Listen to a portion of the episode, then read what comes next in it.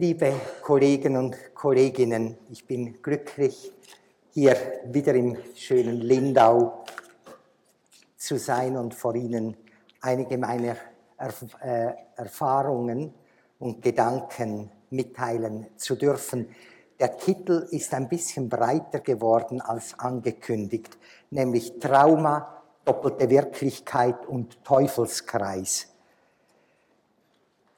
Gegenwärtig tobt ein Kampf zwischen den Vertretern eines nahezu uneingeschränkten Glaubens an das fast ubiquitäre Vorkommen schwerster sexueller Traumatisierung, die, ob zwar verdrängt, eine unheimliche Macht auszuüben vermöge, und ihnen gegenüber den Kritikern, die den Begriff der Verdrängung überhaupt auf den Leib rücken und mit ihm der Psychoanalyse im Ganzen und in all ihren Derivativformen das Lebensrecht absprechen. Im ersten Lager stehen die Reformer, die nicht nur glühend davon überzeugt sind, von Oberflächensymptomen und Einzelträumen die erlittene sexuelle Verführung ihrer Patientinnen und die ihnen zugefügte Gewalt direkt ablesen zu können, sondern diese Deutungen dann mit Suggestivkraft ihren Patientinnen auferlegen und dazu bestimmen, deren Väter und Mütter unter Anklage stellen, zu stellen. Ich zitiere, amerikanische Väter vergewaltigen regelmäßig ihre Töchter, um ihnen zu lehren, was es heiße, minderwertig zu sein. Zitiert zum Beispiel Frederick Cruz, Andrea Dworkin und Susan Braunmiller in einem eloquent verfassten Artikel The Revenge of the Repressed in der führenden intellektuellen Zeitschrift The New York Review of Books. Familien werden zerrissen, Ehen zerstört, Männer und gelegentlich auch Frauen ohne weitere Evidenz für Jahrzehnte ins Zuchthaus geschickt. Lawrence Wright schreibt daher, welchen Wert auch immer Verdrängung als wissenschaftlicher Begriff oder als Behandlungsinstrument haben mag, der fraglose Glaube daran ist so gefährlich geworden wie der Glaube an Hexen. Im zweiten Lager stehen daher nicht Kliniker wie Cruz und Grünbaum als radikale Kritiker, die behaupten, der Begriff der Verdrängung sei ohne empirische Evidenz, die Wucht der Suggestion sei so, dass alle Ansprüche der Psychoanalyse auf wissenschaftliche Wahrheitsfindung grund- und bodenlos und ihre Therapie nichts anderes als Dämonologie sei. Offenbar und leider ist die Kritik an den Praktiken des ersten Lagers nur allzu berechtigt. Und die Ausführungen der zweiten Gruppe zwingen uns immer wieder von neuem dazu, uns auf die Grundlagen unseres eigenen Tuns und Verstehens zu besinnen. Wie steht es nun in Bezug auf die zuerst skizzierte Auseinandersetzung mit meiner eigenen Erfahrung bei der Therapie der schweren Neurosen? Mit einem analytischen Vorgehen, bei dem ich in bewusstem Gegensatz zu den angeklagten Verfahren äußerst sparsam mit Deutungen umgehe und besonders vorsichtig zu sein versuche, den Faktor der Suggestion gerade in Hinsicht darauf, was unbewusst sei, so gering wie möglich zu halten. Ich werde Ihnen statt einer direkten Antwort eine Vignette etwas ungewöhnlicher Art geben. Doch zuvor ein Kavete Kollege. Einfach ist es nicht, was ich Ihnen vorlege. Schon in der Vergangenheit habe ich mich vor ihrem Unmut mit diesen beiden Zitaten zu schützen versucht. Dem von Lagerquist, das Einfache und Unzweideutige ist nicht wahr, kann das wohl kaum je sein. Nur vom Zusammengesetzten ist es denkbar, dass es das ist. Und dem von Mencken, there is always an easy solution to every human problem. Neat plausible and wrong.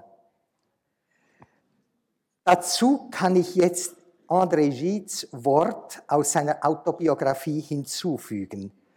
Le plus gênant, c'est de devoir présenter comme successifs les états de simultanéité confuse. Tout est toujours plus compliqué qu'on ne le dit. Und mich erst noch auf Einsteins wunderbaren Ausspruch berufen. Raffiniert ist der Herrgott, aber boshaft ist er nicht. Die Natur verbirgt ihr Geheimnis durch die Erhabenheit ihres Wesens, aber nicht durch List. Dies gilt auch für die Natur der menschlichen Seele, ihres Leidens und ihrer Verirrungen. Nun also medias in res. Regina. Ich bezaubere jeden mit meiner Anmut, doch kann ich nicht mithalten. Das reale Ich kommt heraus und damit werde ich enttäuschend. Es ist ein Circulus viciosus. Die anderen werden ernüchtert und ich spüre dies und ich werde verletzt. Und das veranlasst mich, mich in weniger bezaubernder Weise zu verhalten. Ich bin übersensitiv. Meine Empfindlichkeit ist getroffen und ich gerate in eine Panik, dass man die Bezauberung von mir verliert. Daher kann, kann ich niemanden das wirkliche Ich sehen lassen. Sie hätten mich nicht gern, wenn sie das sehen. Was sie sehen wollen, ist diese Vision der Anmut. Diese ist Teil von mir. Diese Eigenschaften existieren in mir, aber es gibt mehr, doch möchte ich nicht, dass man mehr davon sehe. Diese Aussage kommt von einer Patientin, Regina, die ich unter recht ungewöhnlichen Umständen gesehen habe und noch sehe. Sie ist eine fähige Ärztin in einem Spezialgebiet, das ungeheure physische und Zeitansprüche oft unberechenbarer Art an sie stellt. Ich sah sie zunächst anfangs 1990 als 29-jährige Assistenzärztin in einem lokalen Ausbildungsprogramm da ihre Angstzustände Panikausmaße angenommen hatten und ihr Weiterkommen an der Ausbildung zu verunmöglichen schien. Sie fühlte sich gelähmt wegen ihrer Selbstunsicherheit. Der Ausbildungsleiter veranlasste sie, dringend Hilfe zu suchen. Es war fast unmittelbar evident, dass eine wichtige Wurzel ihrer Angst in ungeheuer hohen Idealforderungen und Gewissensansprüchen zu suchen war und eine recht systematische Beachtung ihrer intensiven Schuld- und Schamgefühle angesichts der Hyperreligiosität ihrer Eltern und infolge der einzigen Intimbeziehung mit einem Kollegen machte es ihr möglich, ihre Ausbildung im Laufe der folgenden drei Jahre mit beachtlichem Erfolg abzuschließen. Ich sah sie nur etwa einmal alle ein bis zwei Wochen, manchmal noch weniger häufig, da ihr Stundenplan der Spezialität entsprechend äußerst unregelmäßig war. Die Intimbeziehung, die sie etwa sieben Jahre vorher angeknüpft hatte, war nur wenige Male tatsächlich sexuell konsumiert worden, da sie entsprechend ihrer streng katholischen Erziehung dies als unrein sah. Doch spürte sie selbst, dass ihre Penetrationsangst weit über das kulturell Verständliche hinausging und irrational war. Trotz ihrer tiefen Liebe zu dem jungen Medizinstudenten vermochte sie sich kaum von ihm berühren zu lassen. Es half wohl nicht, dass er sie dabei mit einem äußerst schmerzlichen Genitalherpes infizierte der auch operative Eingriffe notwendig machte. Ihr Freund wurde ihrer Frigidität nach einiger Zeit überdrüssig, hatte immer wieder Nebenliebschaften, ohne jedoch ihr ganz die Hoffnung auf eine eventuelle Heirat zu nehmen. Mit der Zeit distanzierte er sich aber immer mehr von ihr, ging solidere andere Verhältnisse ein ohne aber die Freundschaft mit ihr ganz aufzugeben. Nach Abschluss ihrer Ausbildung im Sommer 1993 fand sie eine Stelle in der Umgebung von New York, wollte aber ihre Psychotherapie nicht dort weiterführen. Da sie ohnehin von Zeit zu Zeit nach Baltimore kommen wollte, um ihre alten Freunde hier zu besuchen, zog sie es vor, mich alle sechs Wochen ungefähr für eine Doppelstunde zu sehen. Der Hauptgrund für eine Fortsetzung lag darin, dass sie hoffte, mit ihrer allgemeinen Ängstlichkeit sowohl beruflich wie auch in Beziehungen zu Männern zu Schlag zu kommen. Vor allem aber, um die immer noch intensiv weiter bestehende Bindung an ihren ehemaligen Freund zu überwinden, wobei sie jedoch zugleich insgeheim hoffte, dass er, falls sie sich psychisch genügend bessere, doch noch zu ihr zurückkehren werde. Ich sah sie einige Male in dieser Weise. Doch es wurde uns beiden bald klar, dass damit wenig erreicht werden könne und dass die tiefen Sexual-, Beziehungs- und Leistungsängste nur durch Analyse zu behandeln wären. Sie brauchte mehr, als ihr die bisherige psychotherapeutische Hilfe im Sinne von unterstützenden Suggestionen, von abreaktiv-kathartischen Aussprachen und der Klarifikationen von vorbewussten Konflikten in Bezug auf ihre äußerst zudringlichen, urteilssüchtigen, immer wieder vorwurfsvollen Eltern und ihre symbiotisch anspruchsvolle jüngere Schwester zu geben vermochte. Sie bedürfe einer tieferen, weit intensiveren Zugangsweise, sagte ich, und ich schlug ihr mehrere mögliche Kollegen in der New Yorker Gegend vor. Sie sagte zu Recht, dass es bei ihrer Arbeit unmöglich wäre, einen regelmäßigen analytischen Stundenplan vorzuschlagen. Die meisten Tage müsse sie in den Abend hineinarbeiten. Die Zeiten der Operationen seien zumeist ganz unberechenbar und der On-Call-Dienst wechsle von Woche zu Woche.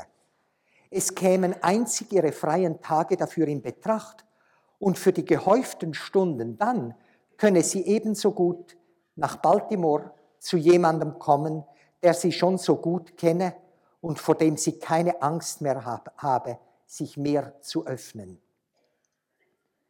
Ich ließ mich darauf als einem Experiment ein. Seit Anfangs 1994, also etwa 15 Monate, sehe ich sie zwei bis dreimal monatlich in Sitzungen von vier Stunden Dauer, gewöhnlich am Samstagmorgen. Die Arbeit ging sehr gut vonstatten, aber sie genügte nicht, besonders wenn Schneefälle, Eisstürme, Ferienreisen und Erkältungen die Kontinuität noch weiter verminderte. verminderten. So schlug ich als Brückenschlag schließlich Stunden am Telefon vor, was sowohl Intensität wie Kontinuität zu denen einer normalen Analyse machten. Der Erfolg ist bisher in den etwa drei Monaten, seit wir das so angefangen haben, sehr eindrücklich. Diese Arbeit lässt sich machen. Das ist das erste Mal, dass ich so etwas unternommen habe.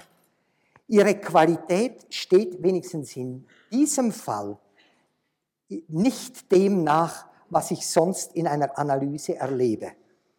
Aber dies ist nicht der Grund, warum ich hier etwas über Regina spreche. Sie erwähnte ihren Circulus viciosus von Vollkommenheit, die sie erreichen will und muss, um sich annehmbar zu fühlen. Das Bild einer Göttin. Die Wirklichkeit bleibt jedoch immer weit hinter dieser narzisstischen Illusion, wo sie sich ganz mit einem ihr von ihren Eltern vorgegaukelten Ideal zu identifizieren sucht, zurück. Dementsprechend empfindet sie überwältigende Scham. All ihr Liebesanspruch ist an dieses Ideal geknüpft. Daher ist sie zu gut, um echt und wahrhaftig zu sein. Zum Beispiel, zum Beispiel ihre Reinheit, ihre Freiheit von Eifersucht und Neid, ihre Selbstlosigkeit müssen krampfhaft behauptet, ihr nagendes Ungerechtigkeitsgefühl und die mörderische Wut über die Verletzungen, müssen alle hinter einer Fassade der Güte und Freundlichkeit verborgen werden. Doch je höher die Idealansprüche, desto tiefer die Scham und die Verletztheit und umso mehr muss sie die Fassade vor sich selbst und vor anderen wieder aufrichten. Wenn ich nicht die Beste bin, dann ist das eine Schande. So geht es denn stets im Kreis herum. Regine ist das dritte von vier Kindern eines Handwerkers, der sich aber immer etwas ganz Besonderes dünkte, mit seiner Schönheit und Fähigkeit protzte und einer Frau, die auf ihren Mann herabschaute und ihre Ehe bedauerte. Sie wurde, also die Mutter, wurde zu einer religiösen Fanatikerin, die über die ganze Welt, nach Jugoslawien, Südamerika, nach nah und fern in den USA pilgert, um Erscheinungen der Jungfrau zu, be zu bewundern und die angesichts der Verdorbenheit der Welt die nahende Apokalypse prophezeit. Jede Sexualregung seitens Reginas, jedes Ausgehen noch in ihren 20er Jahren wurde vom Vater mit Gewalt unterdrückt und von der Mutter verachtet. Die jüngere Schwester wurde als kleines Kind massiv misshandelt, da sie widersprach. Die Fantasie der Vollkommenheit, der königliche Anspruch auf Sonderrechte und Vergünstigungen, die Beschämung für Sexualität und die Entrüstung über vermeinte oder wirkliche Ungerechtigkeit formten eine narzisstisch-mythische Familienkonstellation, die in Regina zwingend und zu ihrem tiefen Unglück weiterlebt. Sie sagt, man musste demütig, sanftmütig, selbstlos und gottesfürchtig sein. Doch ist man dabei wirklich hochmütig und selbstgerecht? Ich schäme mich darüber. Das ist es, woraus ich bestehe. Ich verstecke und verleugne es, indem ich das Bild der Göttin immer mehr aufbaute. Sie will bewundernswürdig und heilig sein, doch zugleich verabscheut sie derartige größenwahnsinnige, unechte Ansprüche und schämt sich zutiefst über sie. Sie verachtet ihre Eltern für genau diese Prätensionen. Der Konflikt bestehe zwischen dem Göttinnenbildnis, das zu sein sie erstrebe, und ihrer Wertlosigkeit, an die sie fest glaube. Namentlich ist es der Absolutheitsanspruch, der für sie alles so falsch mache. Um diese Zusammenhänge zu sehen, wirkt schon sehr befreiend. Jetzt kommt die erste Folie. In abstrakterer Form können wir bei ihr den Teufelskreis so zusammenfassen, wie ich es ganz kurz hier skizziert habe. Ich werde es gleich noch etwas genauer ausführen absolute Erwartung, absolute Selbstverurteilung, namentlich als Scham, ebenso absolute Rebellion, dann die Selbstbestrafung, vor allem als Schuld für die Rebellion und für alle anderen Ansprüche damit und am Schluss die Verzeihung, die ebenso total sein muss und wieder an den Anfang zurückführt. Ich führe es ein bisschen eingehender aus und das ist jetzt in, in der zweiten Folie. Erstens absolute Erwartungen der Güte und Reinheit, die sie auf sich selbst richtet. Ein ideales Selbst von grandioser Vollkommenheit, dem ein bewunderndes, fasziniertes und anbetendes Gegenüber oder Publikum entspricht, das Bildnis der Göttin. Zweitens, absolute Selbstkritik gerade dieser Selbstidealisierung und als von außen her kommend erlebte absolute Kritik an ihr und damit totale Beschämung, Selbstabscheu und Erniedrigung. Drittens, absolute Rebellion gegen solche Verurteilung, bei ihr in Form eines fulminanten Ungerechtigkeitsgefühls, des Ressentiments und in verhohlener Eifersucht und verstecktem Neid. Eine Rebellion, die sich im verzweifelten Protest äußert, dass man ihr nicht Respekt und Würde gebe, dass man ihren Rechtsanspruch, ihr Entitlement missachte. Es war dieser Zusammenhang bis jetzt, 1, 2, 3, der es dazu gebracht hat in den letzten vier, fünf Monaten, dass ihre Berufsschwierigkeiten weitgehend verschwunden sind. Sie können sich leicht vorstellen, wie dieses Entitlement, diese übersteigenden Ansprüche, sie nicht sehr beliebt an der Arbeit machte. Wenn sie zu den Operationen erschien mit ihrem Gesichtsausdruck, pflegten Freunde zu sagen, here comes our sunshine, hier kommt unser Sonnenschein, natürlich in ironischer Meinung, äh, Bedeutung. Viertens, die Fantasie absoluter Bestrafung, einer totalen Form der Schuldhaftigkeit und fünftens die ebenso absolute Verzeihung, die nun hinwiederum vom idealisierten anderen erwartet und gefordert wird. Damit aber diese totale Billigung und Verzeihung erreicht und hernach beibehalten werden können, bedarf es noch größerer Anstrengung im Sinne der Selbstvervollkommnung des unbefleckten Gutseins. So ist dieser narzisstische Zirkel wiederum geschlossen. Hinter diesem Kreis verbirgt sich ein typischer ödipaler Konflikt, den sie immer wieder in ihren beruflichen Beziehungen reinszeniert. Sie will eine idealisierte Vatergestalt für sich und möchte die Rivalien eliminieren. Dieses Dreiecksszenario ist aber so enorm schuldbeladen, dass es durch eine nahezu totale Verdrängung der sexuellen Wünsche und eben durch die Reaktionsbildung absoluter Güte und Reinheit, besonders in Form der Rettungs- und Heilungsfantasien, vollständig verhüllt werden muss. Also eben durch diesen Circulus viciosus, der ziemlich typisch für andere narzisstische Problematik ist. Daher ist es nun hier am Platz einiges mehr über den Begriff des Narzissmus zu sagen. Zunächst, und da komme ich zur nächsten Folie, zunächst stütze ich mich auf die ausgezeichnete Übersicht von Sidney Pulver von 1970 im Journal of the American Psychoanalytic Association. Er unterscheidet den Gebrauch des Wortes im rein beschreibenden Sinn Term, von dessen Gebrauch im anscheinend erklärenden Sinn, Konzept. Zum Gebrauch als Term. Erstens bezeichnet der Begriff Narzissmus eine sexuelle Perversion, die Richtung des sexuellen Interesses auf das Selbst, zum Beispiel Masturbation vor dem Spiegel. Zweitens betreffe er ein postuliertes frühes Entwicklungsstadium wiederum beschreiben, in dem sich das Kleinkind in Fantasien der Allmacht und des Größenwahnes wie denen der Idealisierung und Verschmelzungswünsche ergehe.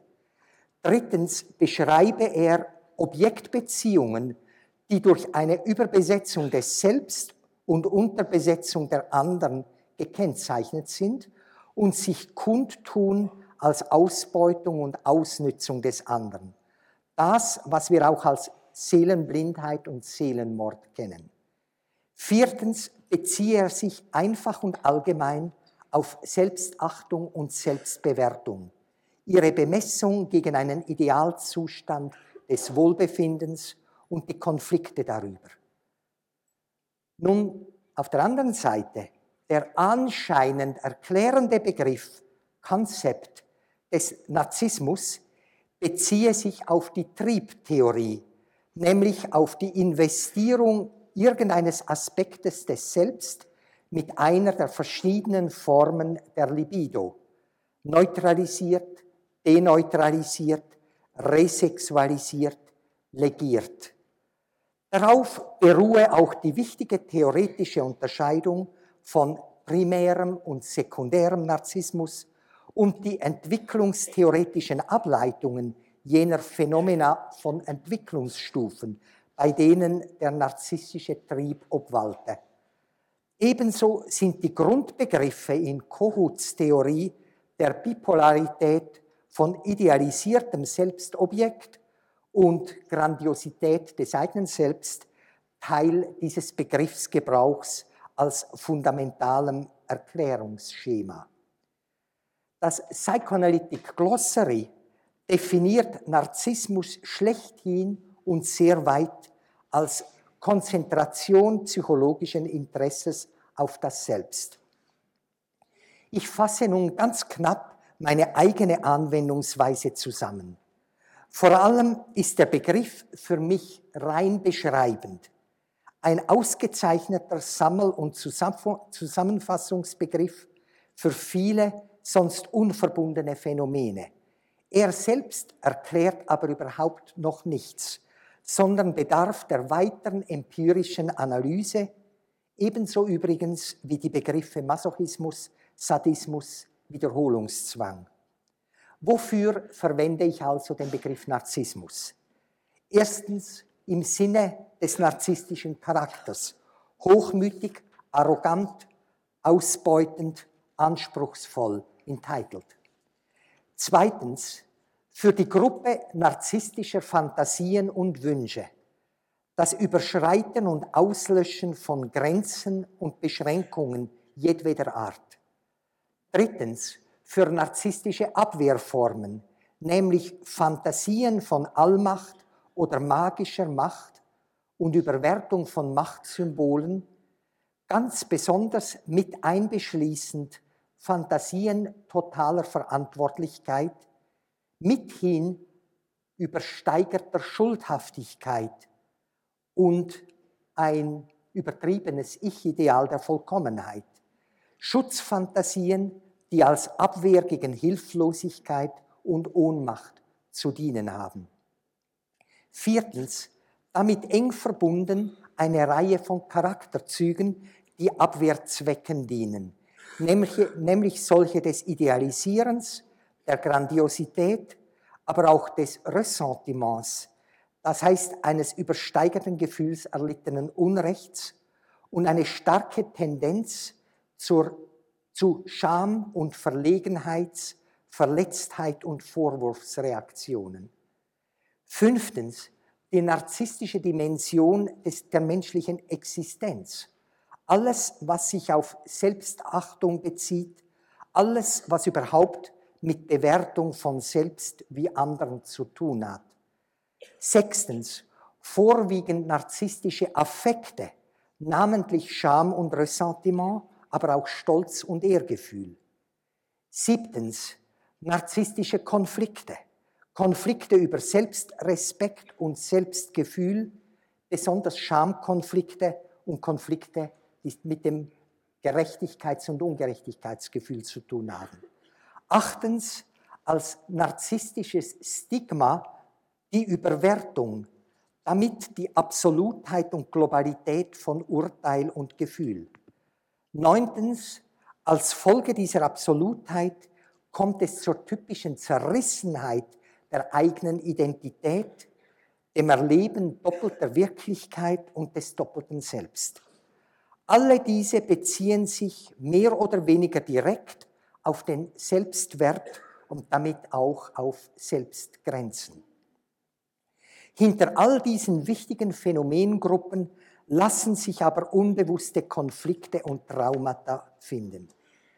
Chronische Traumatisierung, unbewusste Konflikte, innere Zerrissenheit oder Doppelheit, masochistische und narzisstische Phänomene und neurotische Zirkularität sind deshalb die Eckpfeiler meiner Ausführungen in diesen vier Tagen.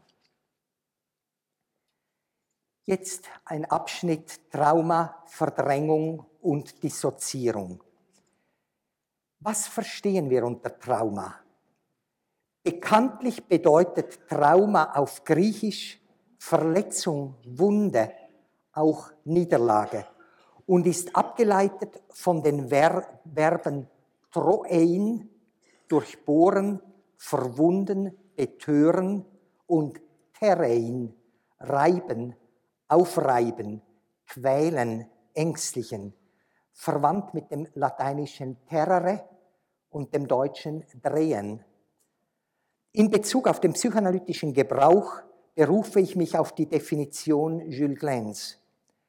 Ein seelisch traumatisches Erlebnis besteht darin, dass das Individuum solch schwerer innerer oder äußerer Stimulierung unterworfen ist, ist, dass er unfähig wird, seine gewöhnlichen Abwehrformen angemessen zu benutzen. Wir können Trauma auch redefinieren als äußeren Konflikt zwischen Selbst und Umwelt. Vor zwei Jahren habe ich weiter ausgeführt, wie die, das Trauma eigentlich die Grundschicht der psychoanalytisch relevanten Kausalität darstelle und davon abgeleitet dann die überwältigenden traumatogenen Affekte, dann die davon abgeleiteten Konflikte, oberflächlicher die Fantasien, die zur Bearbeitung dieser Konflikte eingesetzt werden und an der Oberfläche die Kernphänomene des neurotischen Prozesses von Zwanghaftigkeit, Globalität des äh, Erlebens und Dichotomisierung oder Polarisierung.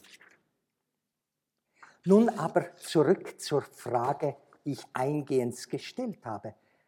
Wie steht es mit dieser Problematik von angeblich ubiquitärer, Trauma, schwerster Traumatisierung und andererseits die Ablehnung des Verdrängungsbegriffes wegen des Missbrauchs dieser Konzepte.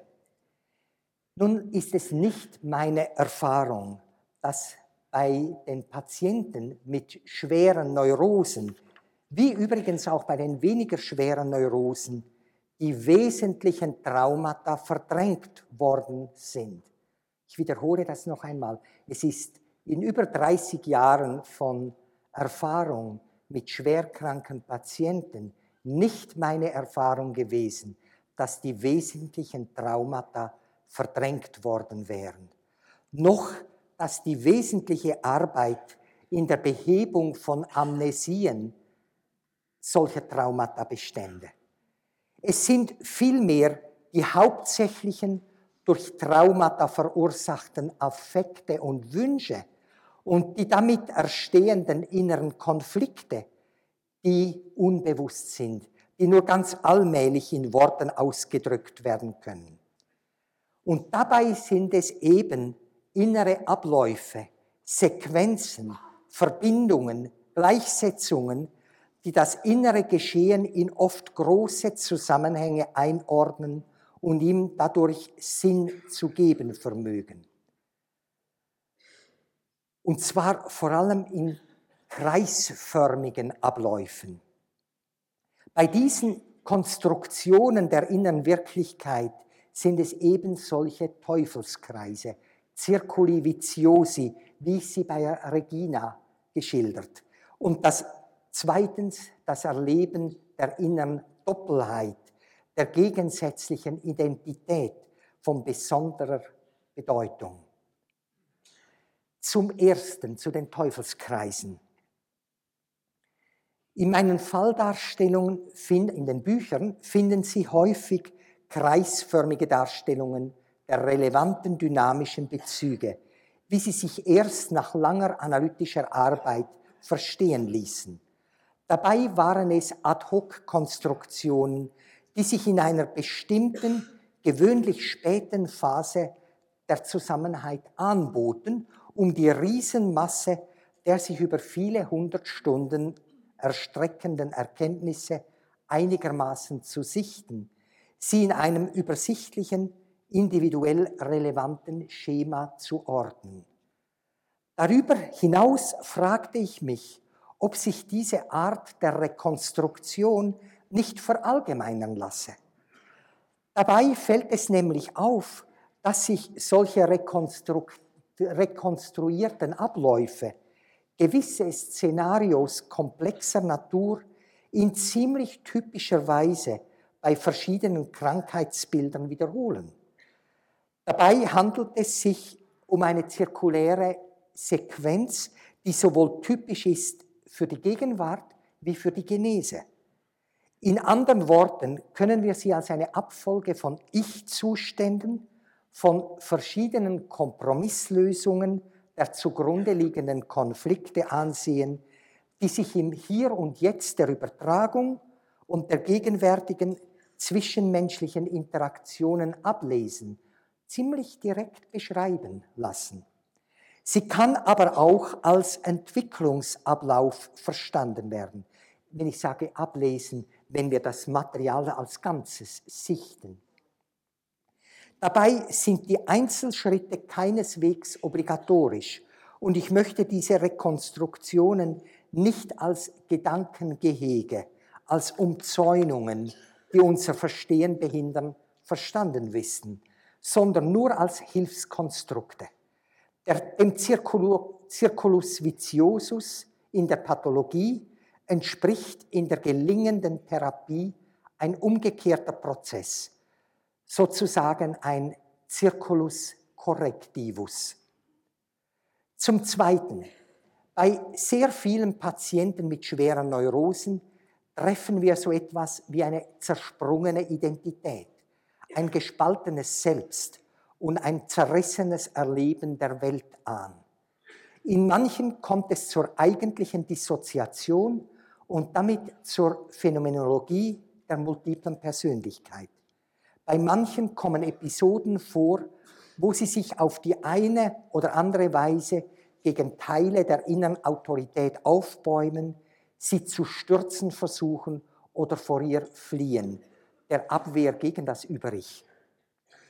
Bei der Vertiefung stellte sich heraus, dass Gewissen, Ideale und Wert selbst im Widerstreit stehen, dass das Über-Ich selbst gespalten ist, Darüber habe ich in den letzten Jahren mehrfach hier in Lindau gesprochen. Aus der umfangreichen psychoanalytischen Literatur über neurotische Verarbeitung von Traumatisierung durch eben solche Verdoppelung von Selbst und äußerer Wirklichkeit greife ich heute lediglich eine Feststellung in einem soeben erschienenen Artikel von Ethel Specter Person und Howard Clark im Journal of the American Psychoanalytic Association dieses Winters heraus. Trauma, ich zitiere, ist wohl primär auf dem sensorimotorischen Niveau als in symbolisch-linguistischer Form niedergelegt. Ich muss das reformulieren. Trauma ist wohl, oder wiederholen, ich, Trauma ist wohl primär eher auf dem sensorimotorischen Niveau als in symbolisch-linguistischer Form niedergelegt, während Fantasie primär, obgleich nicht ausschließlich, in symbolisch-linguistischer Form niedergelegt ist. Ich werde nun zunächst heute und auch morgen anhand eines recht eingehend dargestellten Falles eine Reihe wichtiger Aspekte, sowohl verschiedener Circuli viciosi wie auch Probleme dieser doppelten Identität und Probleme der Technik bei diesen schwer traumatisierten Patienten entwickeln. In der dritten Vorlesung am Freitag werde ich vor allem über Probleme der doppelten Identität sprechen und am Samstag über Fragen der Verlebendigung und Verpersönlichung des Unbelebten und umgekehrt Verdinglichung des Menschen als Grundproblemen des Narzissmus anhand der Mythen von Pygmalion und des Golem sprechen. Nun, der Titel zum folgenden heute und morgen. Die Schändung war das Gleichnis für mein ganzes Leben. Ich habe gegenwärtig seit Ende Februar 94 eine noch sehr mädchenhaft wirkende 38-jährige Frau, Sonja, in Analyse, die seit 20 Jahren schwer Heroin- und Kokainsüchtig war, lange Zeit ihre Sucht durch Prostitution in Gange hielt, vor etwa zweieinhalb Jahren mit AIDS infiziert wurde, ich muss das korrigieren, es ist etwa dreieinhalb Jahre her jetzt, mit HIV infiziert wurde und kurz vor Therapiebeginn die elterliche Gewalt über ihr jetzt dreijähriges Kind verlor. Dieses wird jetzt von Adoptiveltern in Kalifornien erzogen.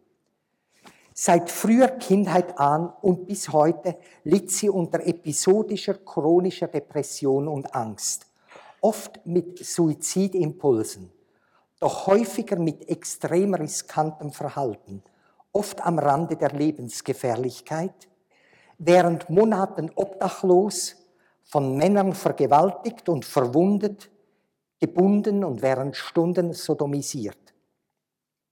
Längere Zeit lebte sie mit einem anderen Drogensüchtigen, an den sie masochistisch gebunden war und der sie schwer misshandelte. Er wollte, dass ich meinen Körper verkaufte und das Geld für die Drogen brächte, aber dann explodierte er in Eifersucht und klagte mich an, ich genieße die Prostitu Prostitution. Er war der Vater des Mädchens. Nachdem sie sich von ihm getrennt hatte und von ihrer Schwester mit dem Tode bedroht worden war, lebte sie eine Weile mit einem Zuhälter, mit dem sie Drogen und Nadeln teilte. Bei ihm holte sie sich wahrscheinlich die HIV-Infektion. Von Zeit zu Zeit war sie in verschiedenen Behandlungsprogrammen, längere Zeit erfolgreich in einer therapeutischen Gemeinschaft, die sie indes als sehr erniedrigend erlebte. Nach einem neuerlichen Rückfall verlor sie ihr damals zweijähriges Kind. Ich bin nicht einmal gut genug, mein eigenes Baby zu behalten. Jeder andere ist dazu imstande. Ich habe alle meine Würde verloren. Auch körperlich zerfiel sie zusehends wog nur noch 90 Pfund, dabei ist sie ungefähr meine Größe, wurde von der Polizei immer wieder verhaftet oder gesucht, stand in der Tat sogar in Gefahr, für Mordversuch angeklagt zu werden, da Prostitution als HIV-Trägerin in Kalifornien rechtlich so eingestuft wird. In allem hatte sie Schiffbruch erlitten. Ich rief meine Eltern an, ich sterbe, kann ich heimkommen. So floh sie kurz vor Weihnachten 1993 in Todesangst und Verzweiflung nach Hause und trat zunächst in ein Methadon-Programm ein. Als ihre Eltern sie allein daheim ließen, um in Florida Ferien zu machen, hatte sie einen erneuten lebensbedrohlichen Rückfall mit Kokain. Dies bewegte sie schließlich zur Einsicht, dass alle Methoden der Symptombeseitigung allein ungenügend waren und sie einer radikaleren Therapie bedürfe, die ihr erlauben würde, auf die Ursprünge ihrer Probleme zu stoßen. Auf Anraten eines anderen Patienten von mir, bei dem und dessen Frau sie Hilfe gefunden hatte, ersuchte sie mich eben gegen Ende Februar darum, sie in Analyse zu nehmen. Seither hat sie sehr gut in den 15 Monaten mit intensiv, 14 Monaten, mit intensiver emotioneller Beteiligung und tiefen Einsichten mitgearbeitet. In dieser Zeit hat, hatte sie einen ernsthaften Rückfall mit Kokain von etwa 48-stündiger Dauer.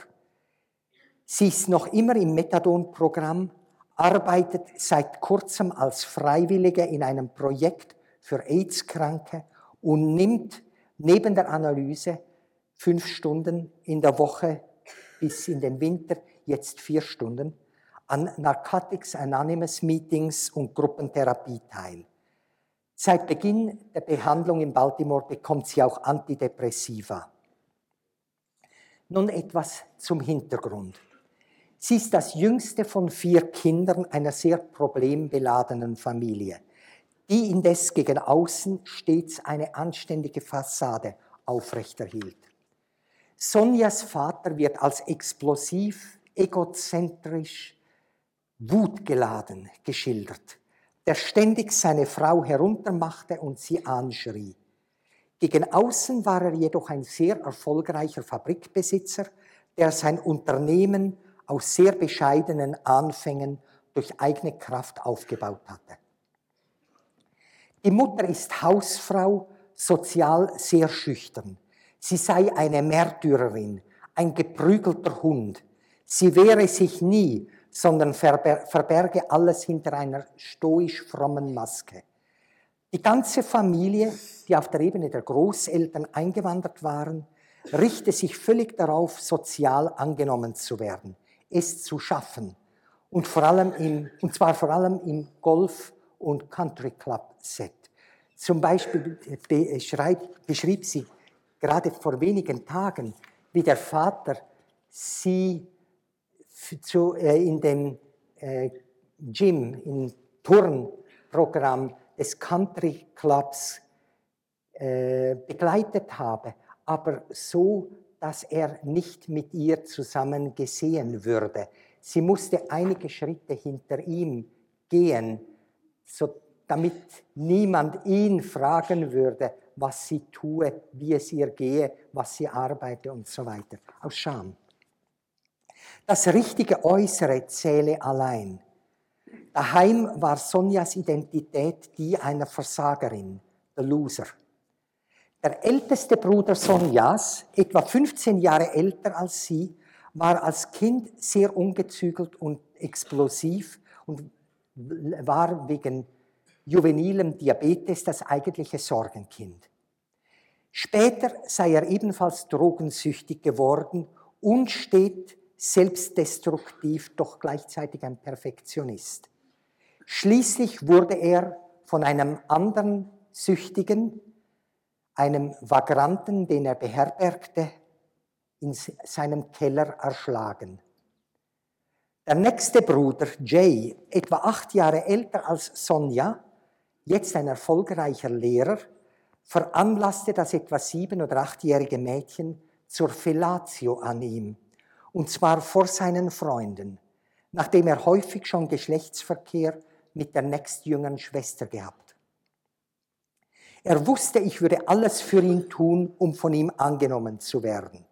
Er wusste, er könne mich zur Fellatio überreden und machte mich so zum Gespött seiner Kumpanen.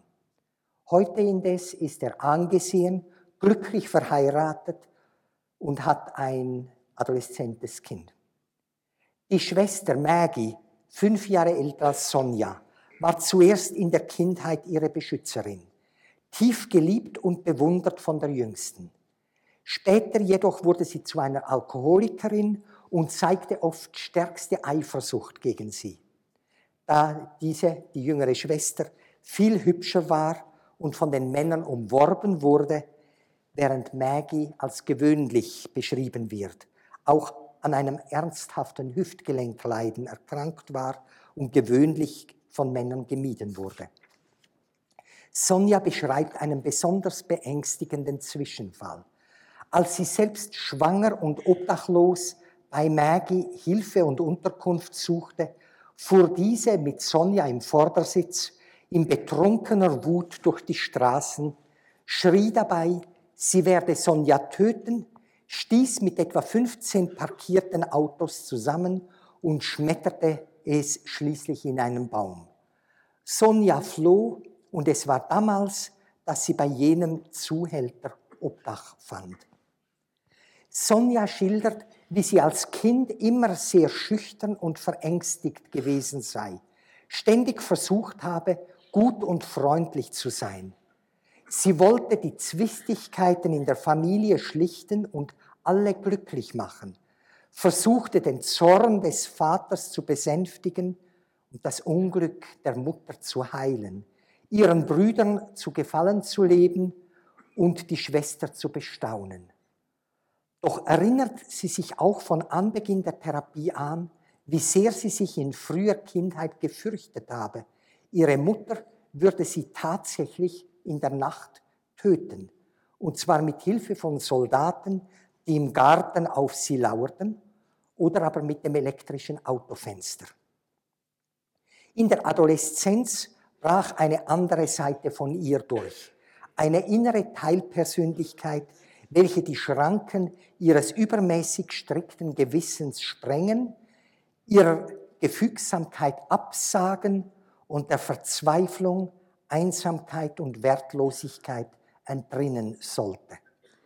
Seither oszilliert sie zwischen diesen zwei Identitäten, fast bis zum Grade einer doppelten Persönlichkeit, der eines scheuen, gewissenhaften, ängstlichen, ehrlichen Mädchens, das alles daran setzt und alles zu opfern bereit ist, um Annahme und Liebe zu erringen, ängstlich vor allen sozialen Kontakten, die hofft, die Retterin ihrer Familie zu sein, und andererseits der einer aufsässig rebellischen, wütend selbstsüchtigen, sich selbst durchsetzenden Kämpferin, die sich um nichts mehr schert, als darum, alle Schranken zu zerbrechen und die Freiheit des Rausches zu erringen. Durch freche Revolte gegen Konvention und die Grenzen von Gesellschaft und Natur betäubt sie ihr chronisches Angst, Schuld und Schamgefühl. Sie fordert in gewagtester Weise Tod und Demütigung heraus, tollt sich mit den wilden Gesellen herum, ohne sich um die Folgen zu kümmern. Ganz besonders musste jeder Erfolg wieder und wieder zerstört werden.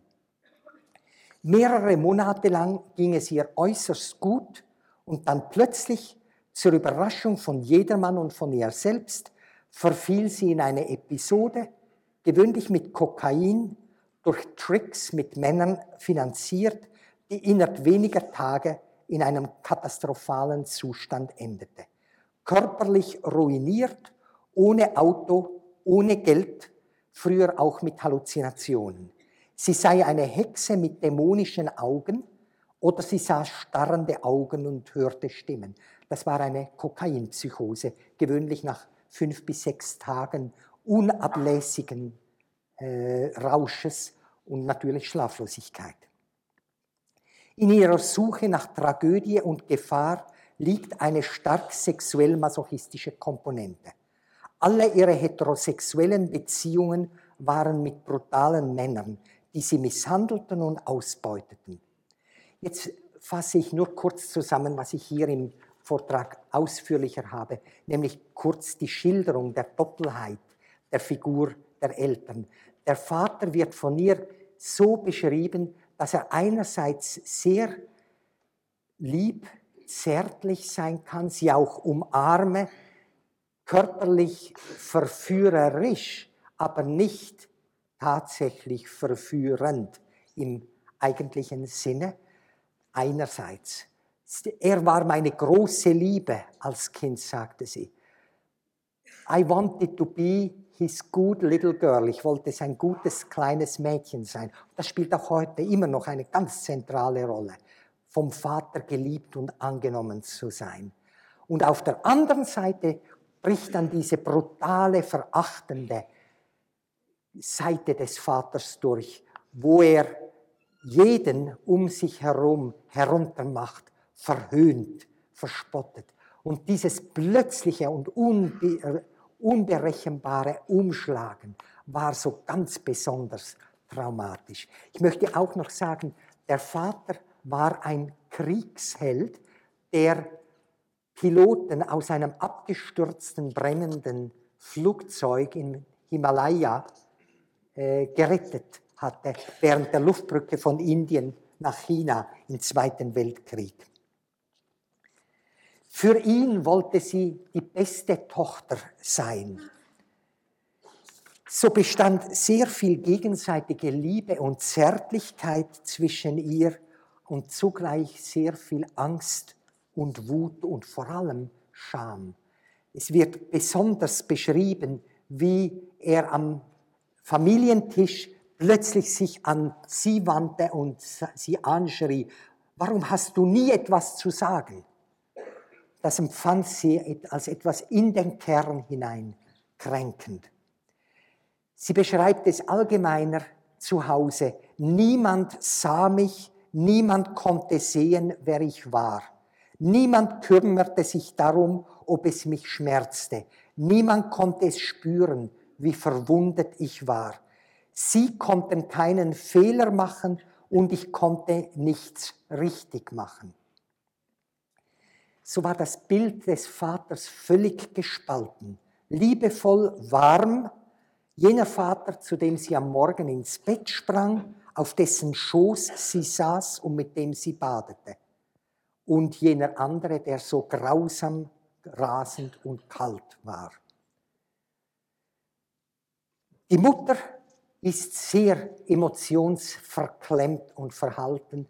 Alles sind Mischbotschaften. Ich spüre nichts, ich bin nicht eifersüchtig, ich bin nicht wütend, ich leide nicht und doch spürt man, dass sie leidet. Sie ist sehr hager, auch heute noch sich das Essen versagend und doch nimmt sie Essen aus dem Abfall und stiehlt Speisen und andere Sachen in Shopping-Areas.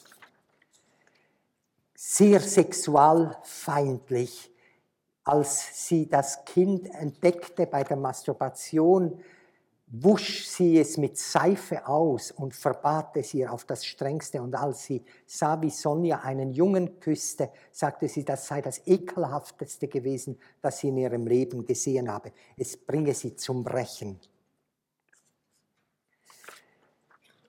Dann lasse ich auch den Abschnitt aus, wo sie ganz am Anfang schon der Analyse in der 18. Stunde zuerst über das Dreiecksverhältnis daheim sprach, wie sie die Mutter fürchtete und dem Vater nahe war, Liebe von ihm wollte, wie sie Angst hatte, dass die Mutter sie töten würde, aber wie sie eigentlich die Mutter selber aus dem Weg haben wollte, um die Frau des Vaters zu sein, ihre Stelle einzunehmen.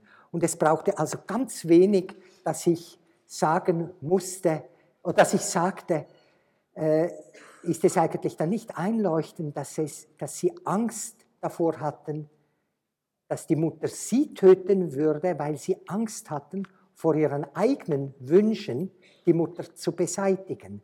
Und zur Bestätigung sagte sie, das spiele sich in ganz ähnlicher Weise jetzt mit dem Freund ab, der sie jetzt aus der Gosse gezogen hatte und dessen Frau.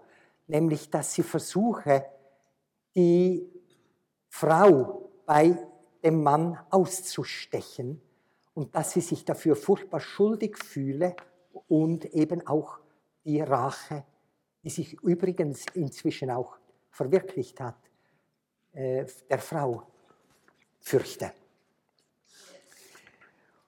Es ist faszinierend, sagte ich, wie hier die Patientin fast ganz von sich aus nicht nur die ödipale Problematik herauszuarbeiten beginnt, und zwar wie gesagt schon in der 18. Stunde, sondern sie auf gegenwärtige Wiederholungen zu übertragen vermag. Meine Aufgabe bestand dabei im Zusammenbringen der gesonderten Fäden, in der Klarifikation, im gedrängten Aussprechen dessen, was schon vorbewusst vorhanden war. Dazu kommt nun die gewaltige dadurch bewirkte Schuld. In all ihren Träumen ist sie selbstdestruktiv, das ist das Wort, das sie braucht, wird sie bestraft für eben diese Wünsche, den Vater für sich selbst zu haben und die Mutter zu beseitigen. Eine dunkle Wolke hängt über dem Haus. Ich habe alle diese Verantwortung. Dies mag eben ein wichtiger Grund sein, warum sie ihr Leben zerstören und sich immer wieder bestrafen muss. Namentlich jeden Schritt zur Unabhängigkeit, jede Leistung ungültig machen muss in der negativen therapeutischen Reaktion. Wie kann ich glücklich sein, wenn sie alle so unglücklich sind? So bestanden und bestehen auch heute noch zu Hause äußerste Einsamkeit und Angst, jedoch zugleich auch Überstimulierung und verführerische Intimität. Die Kinder schauten für Hilfe und Nähe beieinander, letztlich in Form des Inzests. Doch das Gegenteil zeigte sich wie eine vielleicht noch hässliche Fratze später, nämlich als mörderische Eifersucht. Morgen werde ich mit der Darstellung bei diesem Fall des Circulus viciosus sowohl im Masochismus wie bei der Sucht, beim Rückfall in die Sucht weiterfahren und abschließend einige Grundfragen der Technik behandeln.